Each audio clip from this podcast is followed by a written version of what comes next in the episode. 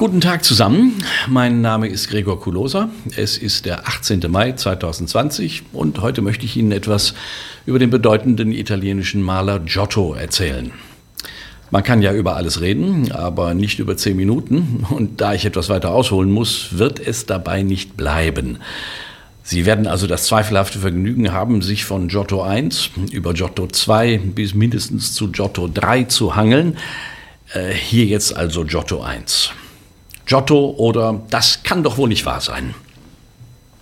Wie häufig haben Sie schon zu Ihrem Mann in der Gemäldegalerie gesagt, Hermann, schon wieder so ein Bild, wo man nichts drauf erkennt, nur Striche und Kleckse, lass uns lieber eine Tasse Kaffee trinken.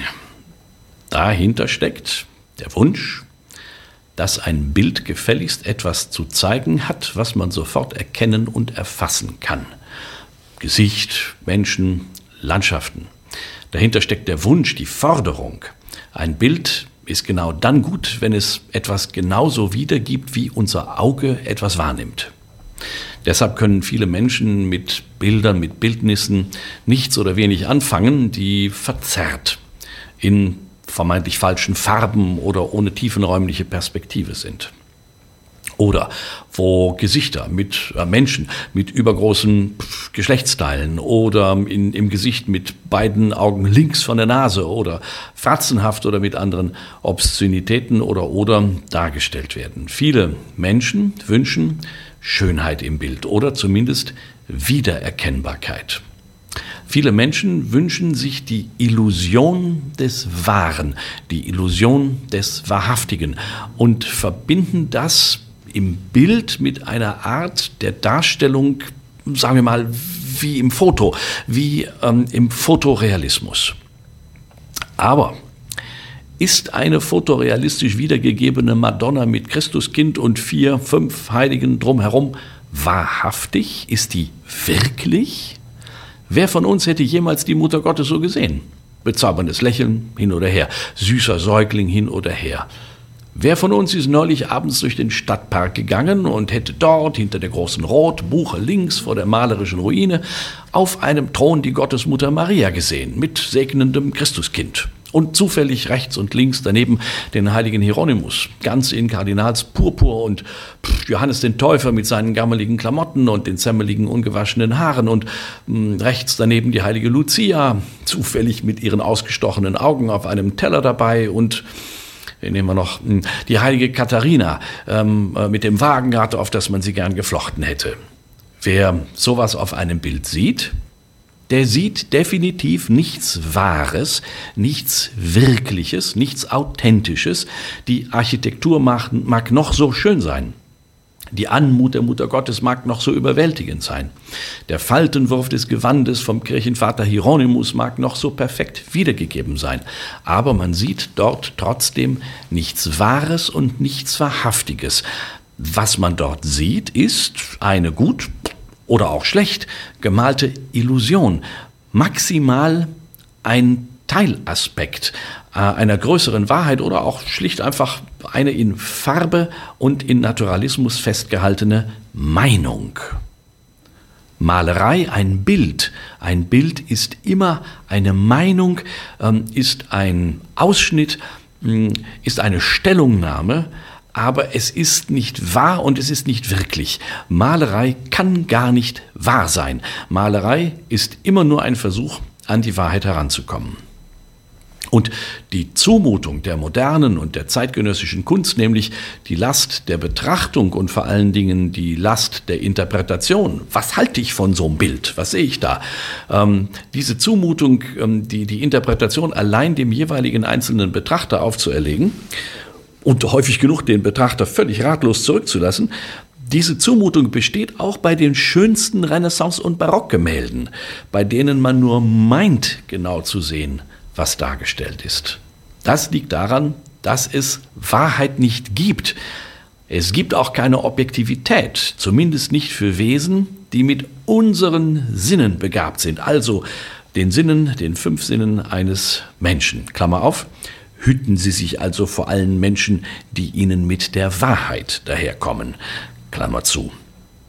Denn unsere, unsere Sinne wurden nicht geschaffen, um die Dinge so zu erkennen, wie sie sind, sondern um uns, und zwar noch nicht mal als Individuum, sondern als Gattung, als Lebewesen dieses Planeten zu ermöglichen, zu überleben und fortzupflanzen.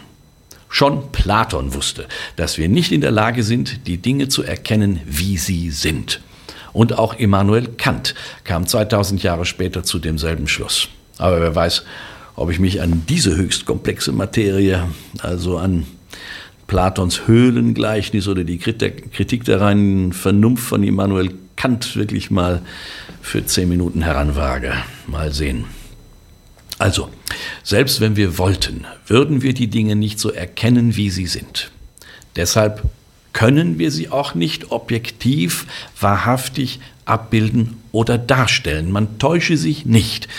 Nehmen wir mal ein Foto, bei dem eigentlich alles klar sein sollte. Schnappschuss vom prächtigen griechischen Tempel, bei dem man die Müllhalde links daneben bewusst rausgeschnitten hat.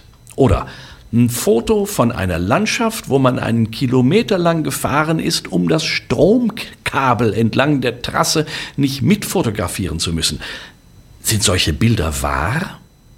Oder heute hübschen alle Leute mit Fotobearbeitungsprogrammen ihre Schnappschüsse auf. Da ist der Sonnenuntergang dann roter als die kommunistische Partei es erlaubt und der Himmel ist postkartenblau, obwohl es eigentlich verhangen war. Nein, nein, nein, das ist alles nicht wahr. Das ist und es bleibt ein Ausschnitt einer persönlichen Realität, die ein anderer ganz anders sehen könnte. Ein anderer würde vielleicht die Müllkippe neben dem griechischen Tempel zentral mitknipsen. Aber auch das würde ein Foto nicht wahrer oder wahrhaftiger oder wirklicher machen. Nein, nein, das ist alles Täuschung. Jedes Bildnis ist Täuschung.